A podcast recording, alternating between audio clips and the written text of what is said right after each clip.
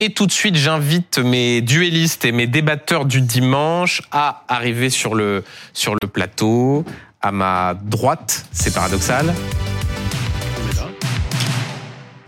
À droite du À ma droite, Alexis Corbière, député insoumis de Seine-Saint-Denis. Et à ma gauche, il n'y a pas de signe politique, hein, que personne n'y voit euh, malice de ma part. À Mais ma pour les téléspectateurs, je suis à la gauche, ça va. Tout à fait. Mais je vois que vous ne perdez pas le nord, Alexis Corbière. Et donc à ma gauche, mais à la droite des téléspectateurs, Robert Ménard, maire de Béziers. Bonsoir, messieurs. Bonsoir. Merci beaucoup d'être euh, d'être avec nous dans le, le duel du dimanche. Je voudrais commencer par l'actualité politique du jour. C'est la campagne des européennes qui prend de l'ampleur. Cet après-midi, le Rassemblement national a lancé euh, la sienne, sale campagne. Et quelle surprise, une cible Emmanuel Macron. Écoutez Jordan Bardella. Au fond, ce que nos dirigeants et l'Union européenne ont provoqué main dans la main, c'est le grand effacement de la France. Par le délabrement de l'État, par la dislocation du pays et par-dessus tout par la désunion des Français. Et le grand effaceur a un nom. Il s'appelle Emmanuel Macron. Euh, Robert Ménard, c'est la stratégie est claire, c'est référendum contre Macron. C'est pas très original. Est-ce que ça fonctionne? Est-ce que ça peut fonctionner? Et Jusqu'à preuve du contraire, ça fonctionne. Ouais. Évidemment, euh, le, Monsieur Bardella et le Rassemblement national, ils ont tout intérêt à se mettre comme le euh, l'alternative, la seule alternative possible. En réalité, euh, c'est plutôt ça, le, le- c'est plutôt le cas aujourd'hui, parce que quand même, ils, euh, ils caracolent en tête. Qu'on aime ou qu'on n'aime pas, on constate qu'ils sont là. Est-ce que, comme dans d'autres campagnes, le Rassemblement national commence toujours très haut et il finit Oui. moi, c'est un, un- une des, des questions qu'on se pose. Euh, il a, il a des qualités, ce garçon. Il a, il, il séduit les gens. Il y avait beaucoup de monde, je crois.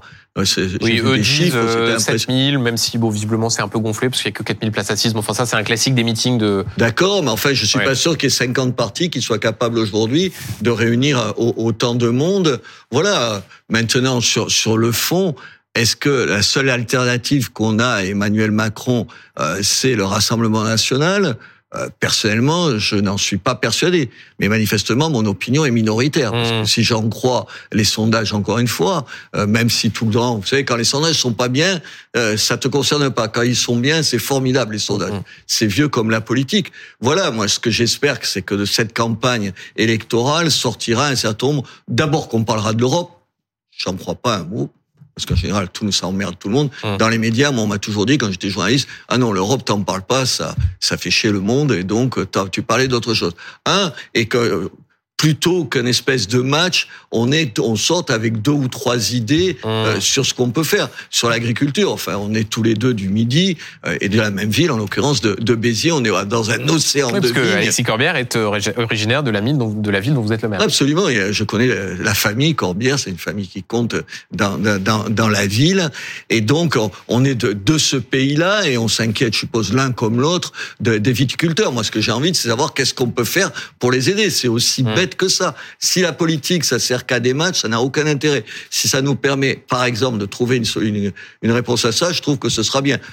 Enfin, c'est dès que ça ressemble à des vœux pieux quand même, tout ça. Alexis Corbière, ce match Mais la campagne, RN euh, Emmanuel Macron? La campagne commence. Euh, le Rassemblement national fait son meeting. Pour ce qui est euh, de la France insoumise, ce sera dans 15 jours. Sans doute Manon Aubry sera notre tête de liste. Nous, on aurait préféré que tout ce qui composait la NUPES fasse liste commune. Mmh. On va encore continuer à faire ça.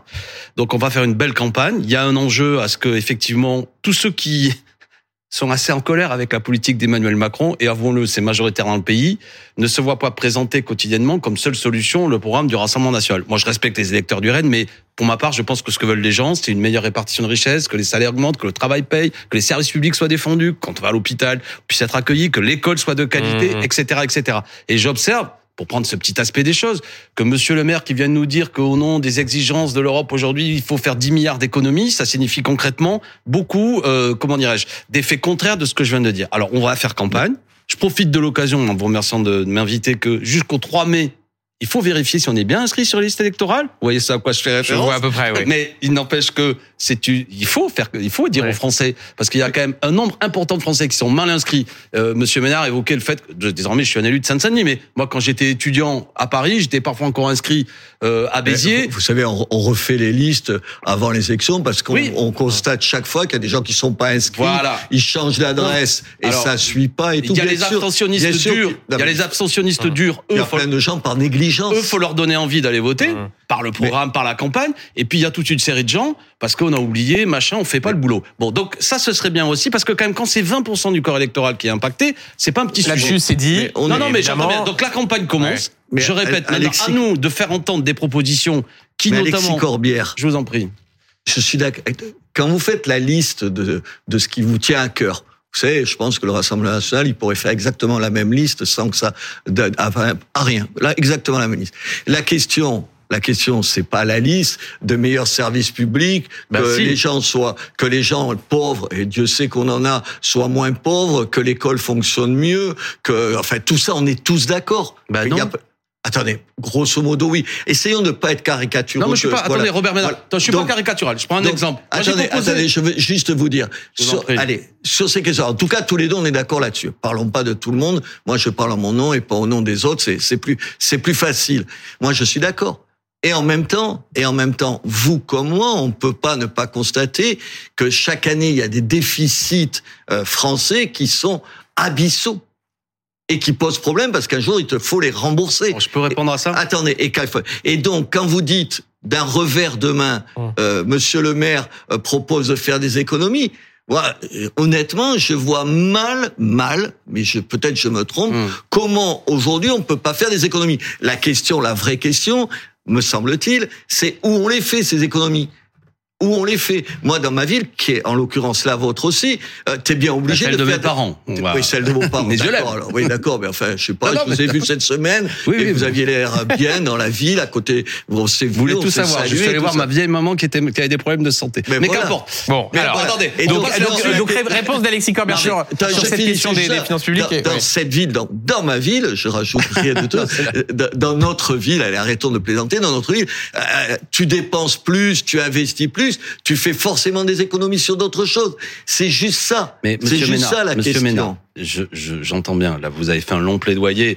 Bon, de quoi s'agit-il Non, un plaidoyer pour personne, Si, si, de comprendre. C'est que vous dites des évidences que tout le monde se dit ah bah il a raison Robert Ménard. Sauf que ce que je crois, ce que j'affirme, ce que nous affirmons, c'est qu'y compris les déficits publics ont été creusés par une succession de politiques de, en vérité, de baisse d'impôts pour les plus fortunés. On supprime l'ISF, on fait des économies et des cadeaux à des entreprises, 480 milliards, etc., etc. Donc au bout d'un moment, les caisses de l'État sont vides parce qu'il y a des politiques de non redistribution qui sont faites avec des inégalités qui se creusent. Alors le problème, une fois qu'on a une situation difficile, si on, moi je suis pour, vous savez, il y a quelque chose de magnifique.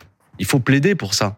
L'impôt, c'est bien, l'impôt redistributif, l'impôt progressif. On a l'impression qu'on dit en gros mots que les riches, Ouais. que ceux qui les plus riches payent beaucoup, que les petits payent peu. Sauf que quand vous avez aujourd'hui, contrairement à ce qu'il se dit, une situation de politique fiscale qui vise à ce qu'aujourd'hui les plus fortunés, les grandes entreprises ne payent même pas le même impôt que vos petites entreprises de Béziers que vous aimez beaucoup. Les petits patrons, je les connais, les gens sont scandalisés. Vous avez des d'impôt Oui. Donc tout ça, on est d'accord pour faire quoi? Pour se dire qu'il faut, contrairement à, à- à- il faut aujourd'hui avoir une politique publique qui vise à dire que il faut une autre politique fiscale et il ne faut surtout pas faire reposer sur les services publics les conséquences de cette dégradation parce que encore une fois, encore une fois, Bah. euh, vous, quoi, euh, que les petites entreprises payent plus d'impôts que les grosses. Là aussi, Non, oui. je le, je le dis. bah alors agissons ensemble pour que ce Mais soit corrigé. on est, on est d'accord, mais Bah non, on n'est pas d'accord. Attendez, mais là, sur ça, oui, je ne suis pas d'accord sur l'autre partie du discours qui laisserait entendre qu'il suffirait de prendre dans la poche des riches en question pour rééquilibrer les comptes français. Ce n'est alors moralement, vous avez raison, Mais éthiquement, pas- vous avez raison. Robert Dire ça, à proposer ça, pardon, proposer ça comme solution, c'est. Non, mais juste, attendez, le Rassemblement national, il est capable de dire la même chose. Donc ne me renvoyez pas. à. Attendez, on, est-ce qu'on peut arrêter de parler du Rassemblement Bah national oui, mais sauf que vous C'est- êtes sympa, mais c'était un si peu vous ce dont voulez- je voulais en parler. Donc, Attendez, euh, ce que je veux le- dire, c'est que c'est une, c'est une réponse caricaturale. Non, caricaturale. Messieurs, Non, mais- mais messieurs, je- je- c'est très intéressant. Benjamin Duhamel, Oui, par exemple, sur mais- cette histoire, sur cette histoire, parce que je connais l'argument caricatural, excessif, soviétique, je vais avoir droit à tout. Quand par exemple l'ISF, qui permettait Oui. de faire rentrer chaque Oui. année 5 milliards d'euros dans les caisses de l'État, c'est pas euh, la rue Michel, mais ça permet quand même de faire rentrer un peu d'argent. Par exemple. Vous avez D'accord raison, le déficit, Bon. il sera de 150 Non. milliards. Juste, juste. D'accord. Vous- même si on fait les 5 Mais vous milliards, voulez- on Vous règle voulez pas le qu'on fasse, problème. mais vous voulez qu'on fasse la liste de toutes les politiques, toutes les mesures prises depuis Alors, mais- 2017 par le gouvernement Macron qui visent à faire baisser la fiscalité Robert pour les Ménard, entreprises. Alexis Voilà, Corbière. c'est tout. Très intéressant. Et j'observe que Euh, Monsieur échange Ménard sur la question de la stratégie euh, économique. Je- a- Arrêtez des fins de phrases. Je Parce que je dis ça, je suis d'accord avec Macron. Oui, bah, Et- vous et- avez le droit. Vous avez le droit. Je- est-ce qu'on peut une fois imaginer d'être un tout petit peu plus subtil que ça et se dire quand quelqu'un qui a pas ton avis a raison, il a raison et si Marine Le Pen elle a et si Marine Le Pen elle a raison, elle a raison. Et si vous avez raison, vous avez raison. On va juste éviter ces oui. caricatures. Messieurs, euh, il y a une expression qui a été utilisée par Jordan Bardella. Il dit Je veux faire de cette élection un référendum contre la submersion migratoire. Est-ce que euh, là-dessus, euh, il a raison? Est-ce que ça va être un sujet central Mais c'est un sujet des élections central. européennes? C'est un sujet central.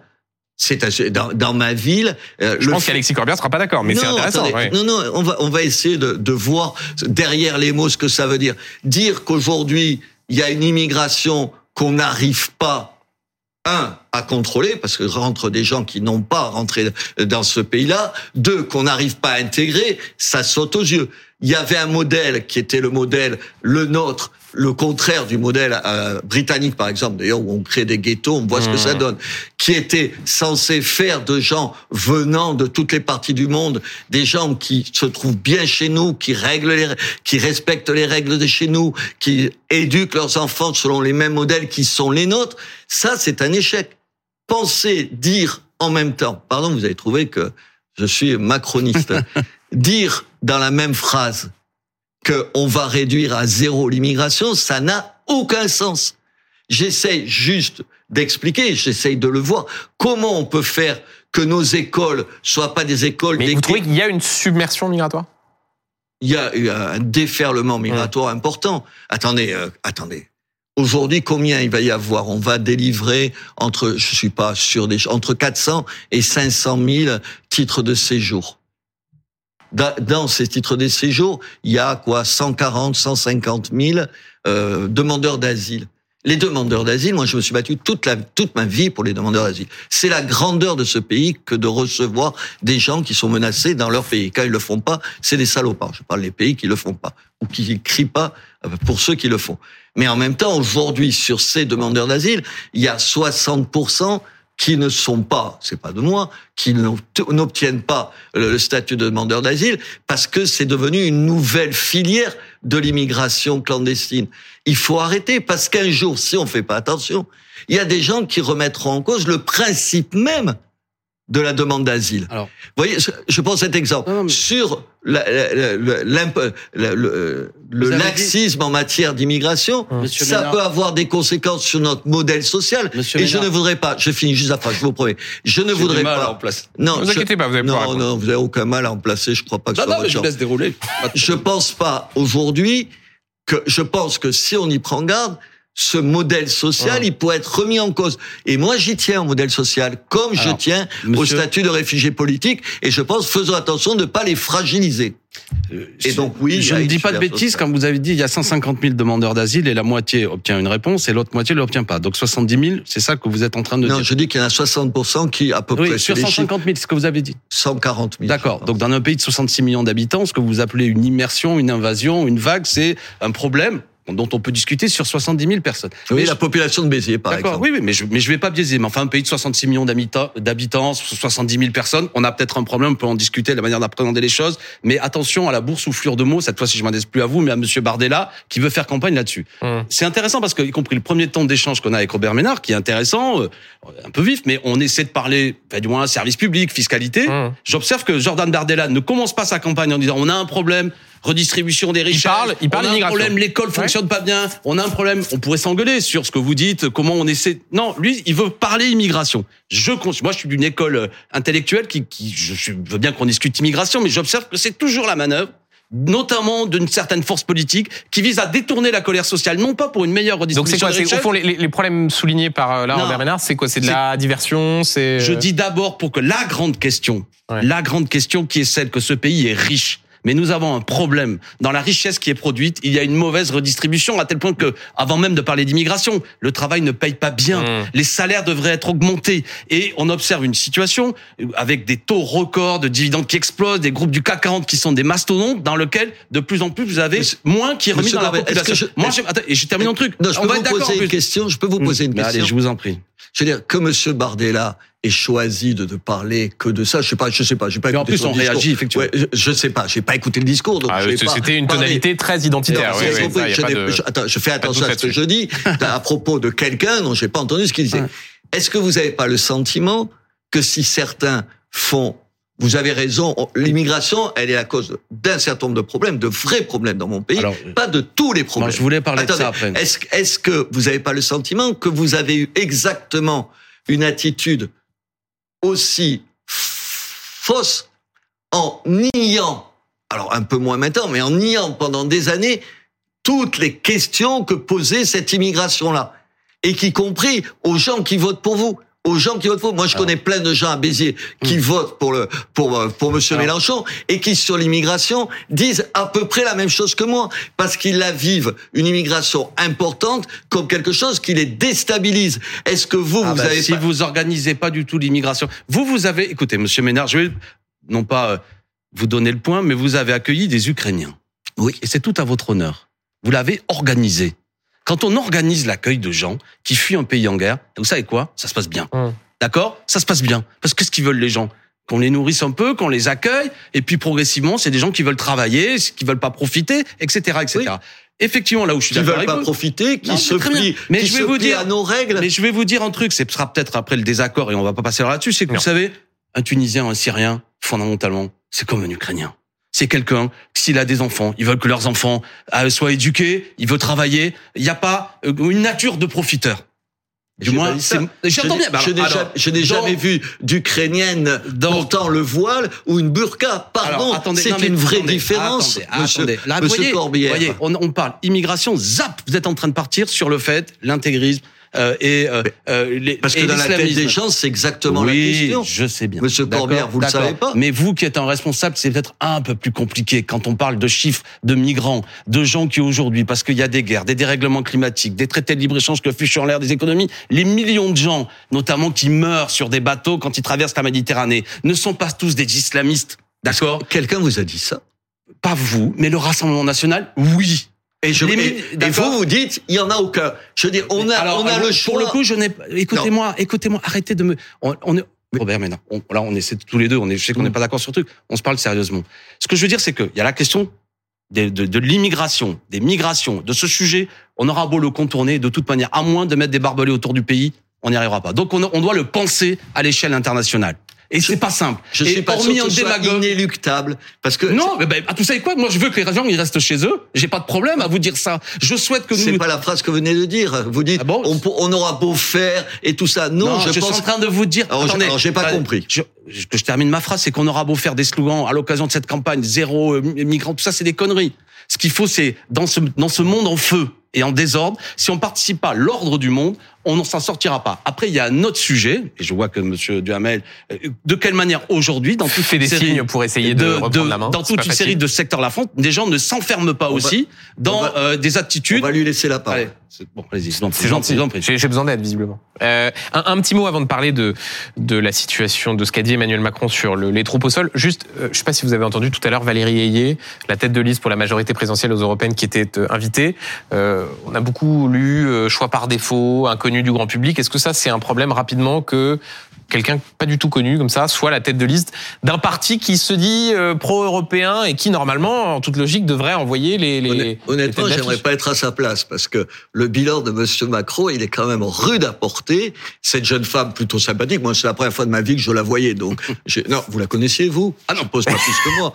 Non, je veux dire, elle est pas antipathique. Elle se dépatouille au milieu d'un certain nombre de choses. Quand évidemment, vous avez une espèce de, de capacité à, à- désagréable pour elle à lui donner donner le choix entre Macron et Attal parce qu'ils viennent de dire exactement le contraire. Ah, vous parlez de ma question sur euh, oui. Sur- Qu'est-ce que, qu'est-ce que, qu'est-ce que vous voulez qu'elle dise? Qu'elle dise euh, euh, si elle dit sur- ah oui, il a raison. Euh, c'était sur le Rassemblement national, vous savez, l'arc républicain. Et elle a dit d'ailleurs qu'elle avait une différence d'appréciation avec le Premier ministre. Ouais, d'accord, mais enfin parce que là, elle se dit le plus grand chef, le Oui, chef c'est- vrai qu'elle a plutôt intérêt à- C'est le pas président faux. de la République Ouais, ouais. Non, mais- et tout. Non, mais c'est terrible pour elle. Je pense qu'elle qu'elle connaît bien les dossiers parce que Mm. je crois qu'on peut pas lui reprocher ça. C'est quelqu'un qui a été présente et qui, qui a des choses à dire là-dessus.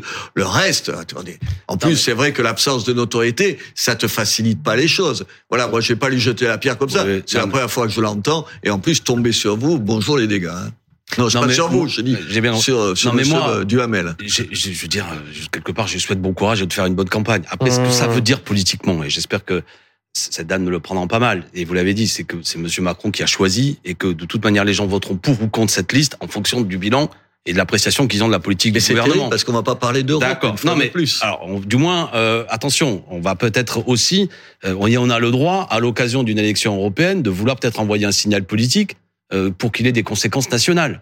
Je veux dire, j'entends bien euh, mesdames me dire ah on va pas parler d'Europe. Bah, euh, la politique nationale, elle est souvent menée en Ouais. plus au nom de l'Europe. Euh, Mhm. Monsieur le maire est venu nous dire qu'il fallait 10 milliards d'économies budgétaires au nom de l'Europe. Donc on a Cor- aussi Corbet raison de plus de parler de l'Europe. Oui, on peut bah, pas à la fois dans le donc en même. disant non à la manière dont Monsieur Macron décline la politique nationale, on envoie un signal au niveau européen. d'accord, Non mais, ne prenons pas. Ce que je veux vous dire, là je m'adresse pas à vous, à pas nous prendre pour des perdreaux. À savoir, vous n'êtes pas d'accord avec la politique de Macron, mais votez quand même pour des députés macronistes européens parce qu'au niveau de l'Europe ils vont être formidables. Oui, c'est cette façon moi, on n'y croit pas. Voilà, donc. attendez, euh, on n'y croit pas une seconde. voilà, mais en même temps, on découvre avec la crise agricole à quel point Alors, on euh, peut les, parler, questions, ça, ça, les- c'est- oui, alors, les questions européennes, c'est pas des questions, c'est pas Bruxelles, c'est Ah non, loin non, en et tout ça. C'est quelque chose qui a des conséquences tous les jours sur nos vies, Messieurs, tous les jours. euh, on, on reste sur la question des, des- des européennes, puisque c'est un, un sujet de campagne. Euh, les déclarations du président de la République qui, en, en début de semaine, a dit ne pas exclure euh, l'envoi de troupes françaises en dynamique, dit-il, même si il n'y a pas de consensus.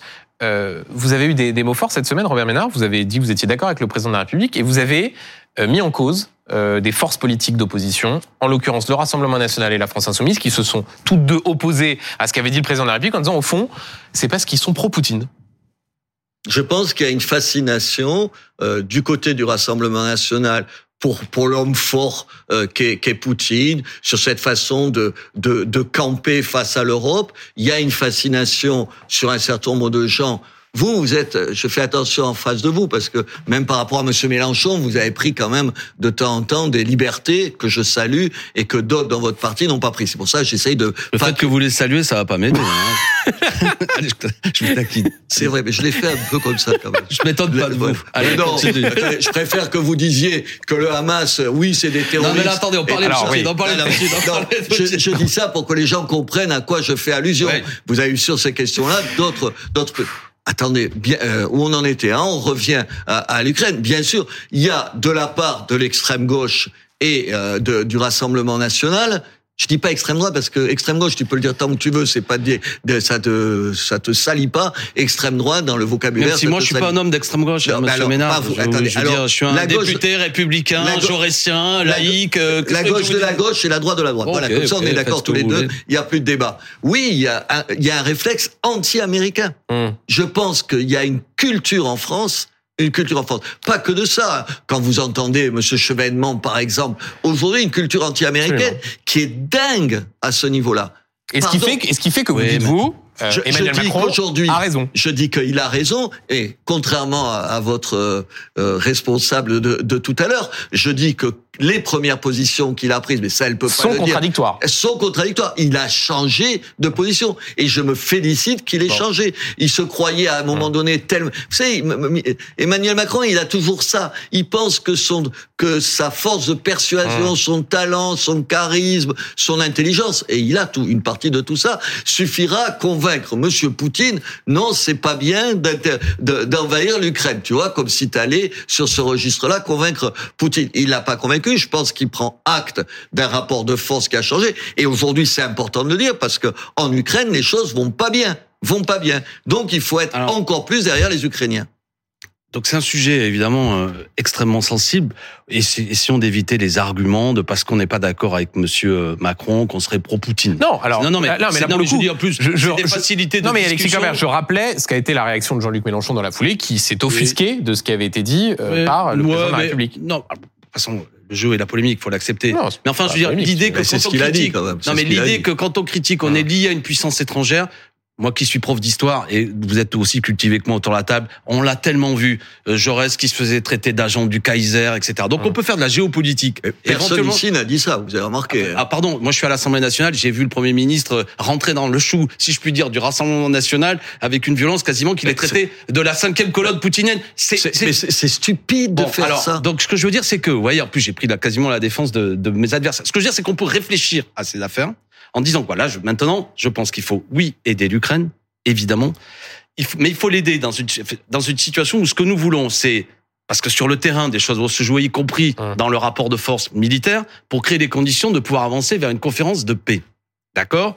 Moi, ce que je considère, c'est que c'est très difficile, mais tout ça devra finir à l'arrivée par quand même quelque chose qui est acté dans le droit international et nécessairement que les, il y a un agresseur et un agressé dans l'affaire. Poutine est l'agresseur.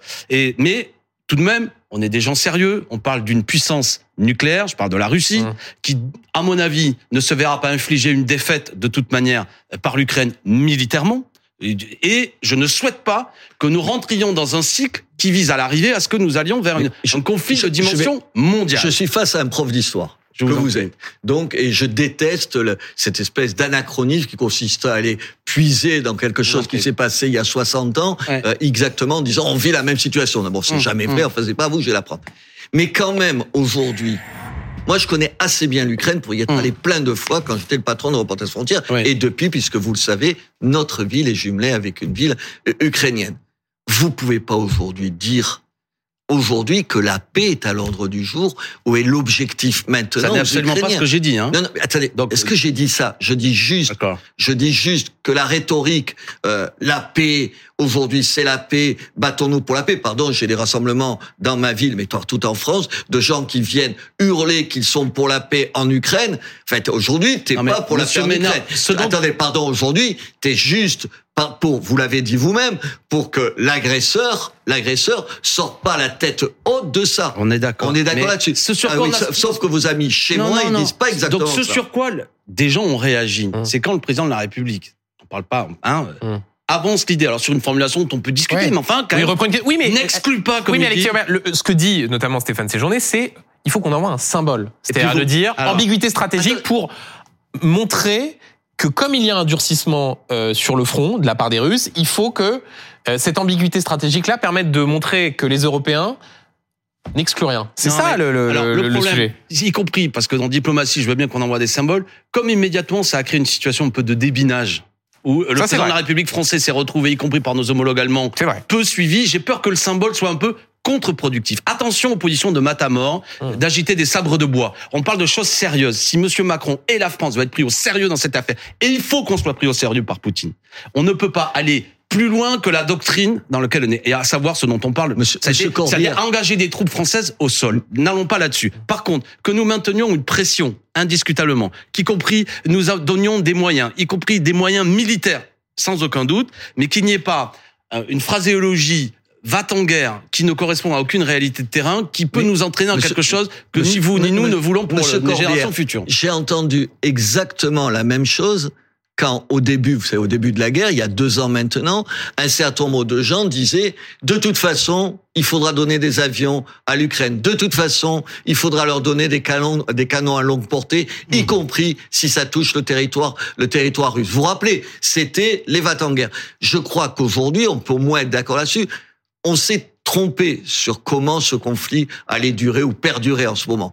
Ni vous ni moi ne sommes capables de prévoir ce qui va se passer. Ni vous ni moi ne pouvons dire il y a des choses qui sont Alors exclues. Donc moi, je n'exclus rien et je serai le dernier à dire Ouais. aujourd'hui affirmer, vous voyez, ben, donnez ma main à couper, que demain on Ouais. n'aura pas de soldats européens sur, sur, euh, sur le sol ukrainien. Ça, c'est la première chose. Attendez, aujourd'hui, vous imaginez quoi? Vous imaginez que on peut pas être encore, on ne doit pas être encore plus derrière les Ukrainiens? Vous pensez qu'on peut accepter Non mais là vous faites des l'idée tautologies, vous- c'est pas le Attends- sujet. Bien sûr, Attendez, vous pouvez accepter l'idée que la Russie sorte Non, mais, gagnante bon, de, c'est un de sujet- cette Non mais crise-là. Robert Ménard, on est d'accord, mais là, bon, vous êtes. Ben, alors, dites-le. vous- Non mais vous êtes habile. Non non, mais vous êtes habile, mais c'est pas le sujet. Le problème n'est pas de dire c'est pas vive le l'Ukraine. sujet C'est qu'on a affaire à un président de la République qui quand même est allé plus loin que la doctrine militaire et géopolitique de la Mais France on est le seul pays. Non, on est le seul pays en. Europe à siéger au Conseil de l'Europe. On est le seul pays en est en- Europe. Ah, non, non, Et on est en droit, mais pour on est le terminer- seul pays en Europe l'arme nucléaire. à avoir l'arme nucléaire. On a des responsabilités. Bah et je suis, justement, bah et je suis justement, fier bah que la France et l'arme nucléaire, c'est une doctrine, et là pour protéger le territoire national, et certainement pas pour aller. Mais c'est nos intérêts. D'accord, mais non, Monsieur bah Corbia, bon, nos intérêts en Ukraine, c'est ce qui se passe en Ukraine, c'est pas une affaire d'Ukrainiens. Vous seriez c'est pour utiliser l'arme nucléaire dans le conflit ukrainien? Attendez, je n'en sais, je Ah dis. bon, d'accord. Ah, Attendez, est-ce que je vous ai dit ça? Non, non, mais- Je vous ai dit quand vous dites c'est notre affaire ce qui se passe en Ukraine. oui, c'est pas c'est pas le bout du monde C'est l'Ukraine. pourquoi la Et France- même il y a des il y a des bouts du monde qui sont aussi nos affaires. C'est pourquoi il faut défendre l'Ukraine, ce, qui est fait, et le faire de manière Et c'est- efficace. Et c'est pour ça qu'il faut pas exclure un certain nombre de choses qu'on n'a pas envie de voir venir. On est d'accord, vous et moi, mais tu les exclus pas. Euh, messieurs, autre sujet d'actualité. Euh, demain, le Congrès sera réuni en vue de l'inscription de la liberté garantie euh, à l'IVG dans la, dans la Constitution. Euh, votre famille politique, notamment Alexis Corbière, est à l'origine de ce, de ce combat. C'était une proposition de loi Mathilde Panot. portée par votre présidente de groupe Mathilde Panot. Euh, vous en félicitez, Robert Ménard, ou c'est euh, cosmétique Non, non, je, plusieurs choses. C'est un débat très compliqué. Mm, mm. puisqu'on a commencé par se dire on peut pas s'envoyer des trucs à la figure. Moi, j'étais dans les années 70 à Béziers et je militais, vous vous rappelez, non, vous êtes plus jeune que moi, au mouvement pour la libération de l'avortement et de la contraception. Vous vous rappelez à l'époque Enfin, à l'époque, vous militiez à la Ligue communiste révolutionnaire. Non, Alors, après, Vous avez évolué. Nous avons été tous les deux à la Ligue communiste Oui, oui. révolutionnaire. Ah, en même temps Nous ou avons- pas? Non, non. Non, non, il est trop jeune, c'est un gamin encore quand même. Parlons de choses sérieuses. Là, on ne parle pas euh, en adulte et puis en jeune. Bon, jeune allons-y, allons-y. Mais peut-être plus tard non, vous adhérerez je- à la France pourquoi Insoumise. je, pourquoi je fais ça C'est mal barré. Pourquoi je fais cette référence-là? Pour dire qu'il faut arrêter, vous savez, de dès que tu émets des critiques, tu te fais traiter de tout. Moi, sur- sur- non, non, je vous le dis. Moi, je pense que sur cette affaire d'inscrire dans la Constitution le droit à, à l'IVG, c'est une mauvaise idée. D'abord, c'est un coup politique pour le gouvernement. Un coup politique. Quand tu échoues sur tout un tas d'autres questions, tu trouves toujours une question de société Mm. pour refaire l'unanimité et te refaire une virginité. C'est la première chose. De, de, ça, c'est le premier point.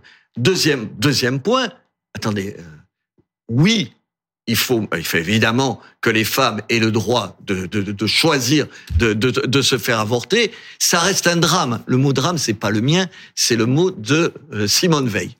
Trois, aujourd'hui, on est, on n'a jamais eu autant l'an dernier d'IVG en France. Jamais.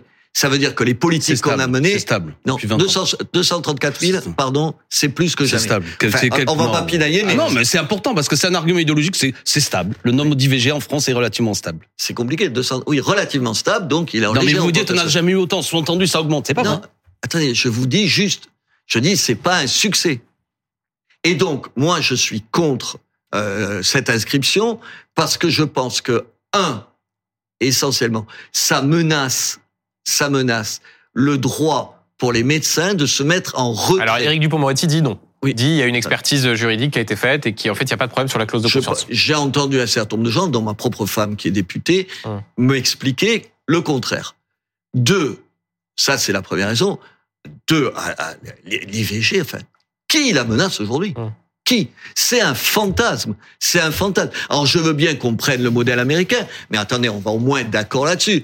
La, la législation Alors- la, la- la façon de les, de- dont les États-Unis sont euh, sont constitués où les pouvoirs, ça n'a strictement rien à voir avec nous. Alors, je veux bien. vous, je vais vous dire pas mot, les je dire- raccourcis historiques. Non, non, mais On va éviter les, les, les raccourcis géographiques. Réponse d'Alexis cher monsieur Duhamel, c'est pas une démagogie de ma part, mais je le souligne. Là, c'est trois mecs, trois hommes qui vont parler Hum. quand même d'un droit qui touche les femmes. Qu'on l'ait en tête. Et pendant une heure juste Attends, mais avant, non, j'ai non, mais- reçu deux femmes. non, mais juste, Attendez, euh, ça vous ça vous concerne pas dans un couple? Oui, mais non, attendez. Attendez, Monsieur Corbière, dans un couple, c'est pas que la femme qui Mais- est confrontée à ça. Quand tu aimes ta femme et qu'elle est Oui, confrontée à bien. ça, c'est un vrai choix. Mais, oui, oui, et c'est mais un. Enfin, non, j'entends bien. Mais Non. je suis en train de vous dire que, précisément, le fait, il y a un consensus aujourd'hui dans la société, hormis, euh, et je respecte, mais enfin, globalement, toutes les études d'opinion montrent que c'est très haut, 67, Mmh, oui, peut-être 80% de la 80%, population est favorable à ce droit. C'est donc le À, moment. à l'inscription dans l'IVG. Ouais. C'est donc De- le moment, précisément parce que j'entends l'argument, il n'y a pas d'enjeu, précisément parce qu'on a gagné intellectuellement euh, ceux qui défendaient ça, de le constitutionnaliser parce que c'est pas quelque chose de mesquin, de politicien, c'est un droit accepté par toute la société ou la grande majorité de la société. C'est l'occasion justement, j'ai entendu les arguments un peu péjoratifs fortement, ils ont évolué de la part du président du Sénat, faut pas que ce soit un catalogue. catalogue, droits mais sociaux et notre constitution est aussi pourquoi ce terme de catalogue qui est un Hum. peu euh, méprisant, mais une suite de droits proclamés et qui ça commence en 1789, il y a des droits, des droits qui évoluent. Et c'est pour ça que je souligne le fait pendant longtemps, pardon, c'est aussi parce que c'était les hommes qui étaient en situation politique, peut-être que ce droit fondamental était considéré comme un à côté et je crois comme homme que c'est un droit inaliénable et c'est pourquoi c'est bien. Mais- D'accord Vous n'avez pas le respect- sentiment que j'ai dit que c'était un droit Non, mais- de rien du tout. Je dis juste, je dis juste que sur cette affaire-là, on ne peut plus débattre pour les raisons Mais- que vous avez évoquées. Robert Ménard, je Il y a- débat avec vous, moi je respecte. Non, mais il y a une, il y a une le telle- débat, vous avez il est- compris. Il y a une telle pression. C'est souvent ça arrive sur Bah des oui, sujets moi, j'en subis pas des pressions. On a le droit de porter. Des, vous avez le droit de porter des positions Attends. un peu marginales. Pour le je- coup, je, je- je, débat avec vous. Je le dis, de- non, je le dis de la même façon. Euh, moi, je l'ai vécu quand moi j'étais opposé au mariage pour tous. Pas parce que je suis homophobe. Enfin, ça, ça, ça m'est, ça m'a même jamais traversé mon esprit. Parce que je pensais que c'était un problème pour les problèmes de filiation. Qu'en plus, vous vous rappelez, à l'époque, on nous non, mais expliquait. j'aimerais terminer mon Non, non, affaire. mais c'est Parce ce que, que, je veux dire. À l'époque, on nous expliquait euh, la PMA, ça n'arrivera Non, mais jamais. Robert La GPA. demain, on va vivre une journée historique. J'aimerais quand même qu'on puisse le dire. Article 34 de la Constitution, on va le constitutionnaliser, Hum. liberté garantie. Ça permet, effectivement, que ce droit, et ça sert de point d'appui. Vous disiez, euh, ouais, on n'est pas aux États-Unis. Ouais, mais la France est observée dans le monde entier, et par rapport à beaucoup de pays où cette affaire est compliquée, c'est, moi, j'aime la France. Et pour le coup, euh, on va peut-être se retrouver là-dessus, qui marche devant, qui donne l'exemple, qui est regardé dans le monde et qui fait avancer les droits fondamentaux. Donc c'est aime- bien et c'est une belle victoire des féministes. Et après, pour terminer, ce qui est vrai, c'est que vous avez de moins en moins de médecins aujourd'hui. Déjà, vous avez des Que déserts ça, médicaux. que ça ne règle pas le sujet de l'accès Voilà. euh, à Donc, l'IVG. là où je suis euh, d'accord, ouais. faut pas que ce soit un coup politique avec des gens demain qui vont s'embrasser pour dire que c'est merveilleux. ce que. Si après il y a plus de planning familial, si après il y a plus de médecins, Non. si après il y a des Ou- déserts médicaux, etc., ou monsieur, etc. ou monsieur Corbière.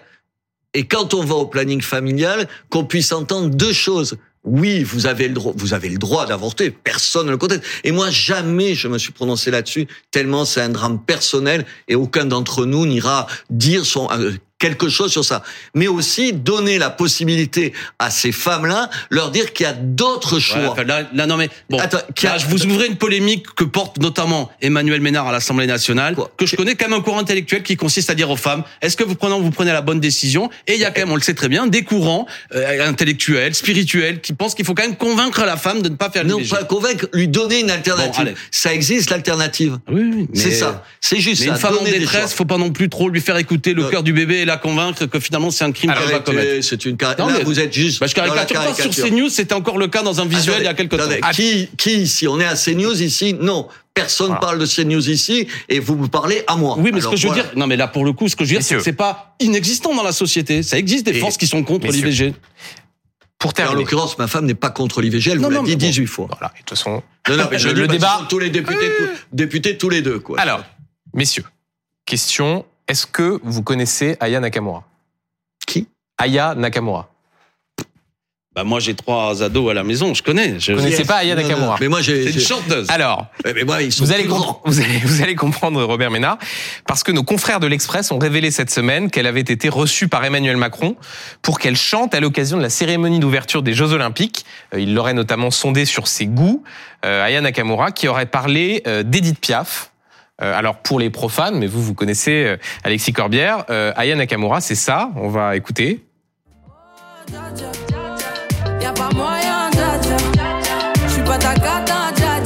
Vous connaissez ça, Alexis Bien sûr, Corbière? Tout le monde, mais même Robert Bernard, il connaît. Voilà.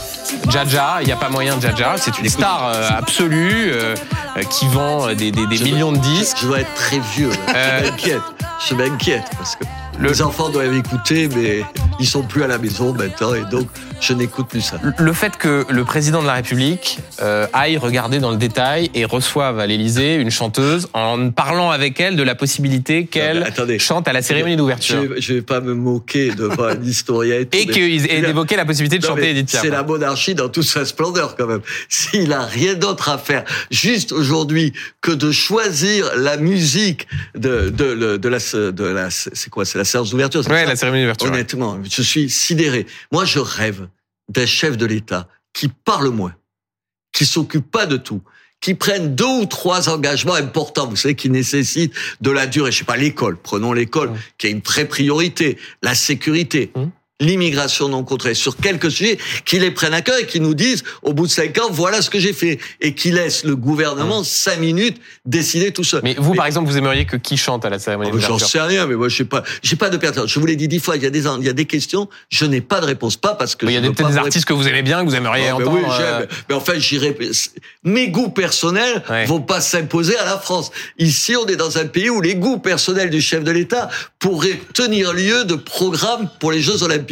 Ça vous, ça vous, ça vous fait pas rire à vous? Ah ben euh, ah, non, ah, si moi sur le sur effectivement l'analyse de la cinquième République et d'un président euh, mais- omnipotent il y a quelque chose de singulier. Il Non, peut mais choisir- il Il peut m'a coupé l'argument. Moi, je suis pour la sixième République, je suis pour un régime parlementaire. Je pense qu'il faut en finir avec la monarchie présidentielle. Et vous avez parlé d'or avant moi. C'est-à-dire que si on en est au point que le président de la République, en plus le mettre en scène pour expliquer qu'il a vu la chanteuse à la mode, sous-entendu signal auprès des jeunes, peut-être à l'occasion des élections, on devient dingue. Mm. Bon après c'est une belle artiste, si c'est elle qui chante, j'ai pas de problème. Mais enfin si on en est au point que, je veux dire c'est la, la- c'est quoi la, la, la cinquième symphonie de Beethoven là, c'est comme comme comme comme quoi. Vous voyez ce que je veux dire, c'est communication en permanence. Mais Le, type, le, bon, le problème, c'est que on a tous du mal quand même à échapper à cette communication. Non mais j'entends bien, mais sauf que on a, sociaux, non mais sauf que on a évoqué que j'étais député. Quand tu te manges, pardon, je suis vulgaire, 49-3, 49-3, c'est-à-dire qu'on, Oui, en vérité, là, on est- on est passé de- de Aya oui, mais Nakamura au Benjamin, non mais 49-3. Benjamin Duhamel, c'est qu'on en a une situation où le député, Non, mais là- vous savez quoi, je vais vous dire, on parlait tout à l'heure de l'abstention. Les gens ils pensent que les élus souvent ça sert à rien, que les députés ne bossent pas beaucoup,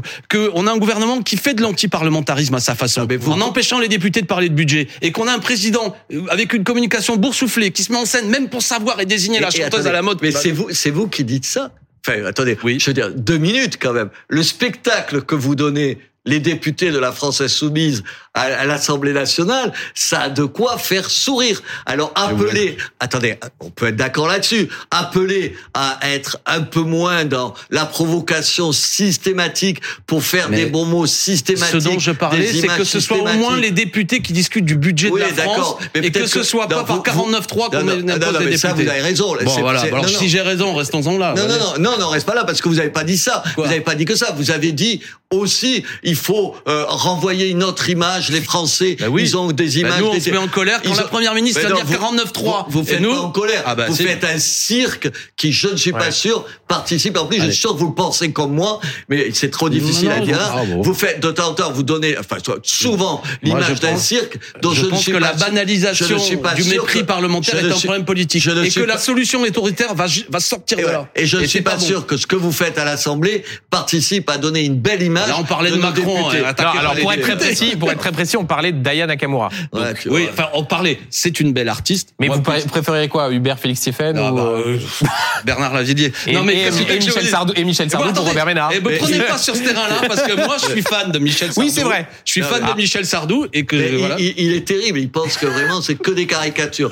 On est un peu plus subtil Sardou, monsieur, c'est pas une caricature. Et vous, qu'est-ce Ah. que c'est votre chanteur non, moi j'aime beaucoup Michel Sardou et Hubert Félix Stéphane et Aya Nakamura. Oui. Je suis assez, mais- euh, Et- je suis assez, quelqu'un- consen- je suis très consensuel comme Quelqu'un lui garçon. répondrait ça. Quelqu'un lui répondrait Non, ça. Il lui aurait dit. attendez. C'est de la langue de bois. La Benjamin langue de bois, ne vous tournons êtes pas autour du pot. C'est aussi une chanteuse. C'est une femme noire qui incarnerait la France. Ça peut être un message Mmh. que je trouverais plutôt sympathique. Non, mais pour quelle raison, y compris, Mais euh, on- on on elle incarne quelque pourquoi chose. pas une femme, pourquoi pas une noire Mais je voudrais pas que ce soit le contraire. Mais j'ai compris, j'ai C'est un compris. casting que tu choisis. Il faut qu'elle Robert Ménard, je suis pas dupe de ce que j'ai vu sur les réseaux sociaux Hum, et de toute une série d'arguments contre elle qui n'étaient pas que des arguments argument artistique. Vous avez on a raison. le droit de pas l'aimer, mais on n'a pas le droit de la traîner dans la boue tel que je le vois. Vous avez tout à fait raison. Donc, Et, et on a vu sur les réseaux sociaux une sorte de, j'écoute pas de- sorte de vague de Mais par harcèlement contre, j'en ai ras-le-bol dès qu'une artiste, dès qu'un intellectuel, dès qu'un français, parce qu'il a la peau noire, c'est toujours jamais à sa place, jamais vraiment Mais représentatif. personne- Il y en a ras-le-bol. Attends, personne ne dit ça et on a la même. Ah bah allez a- sur les réseaux sociaux, Attends, vous allez. Attendez, moi je n'y suis plus Non, sur je les réseaux vous, là. sociaux. Je sais pas ce que vous avez non, je vous dis ça, je n'y suis plus. Pourquoi? Parce que cet égout à ciel ouvert, on est je n'ai pas envie même d'y tremper le bout de mon doigt.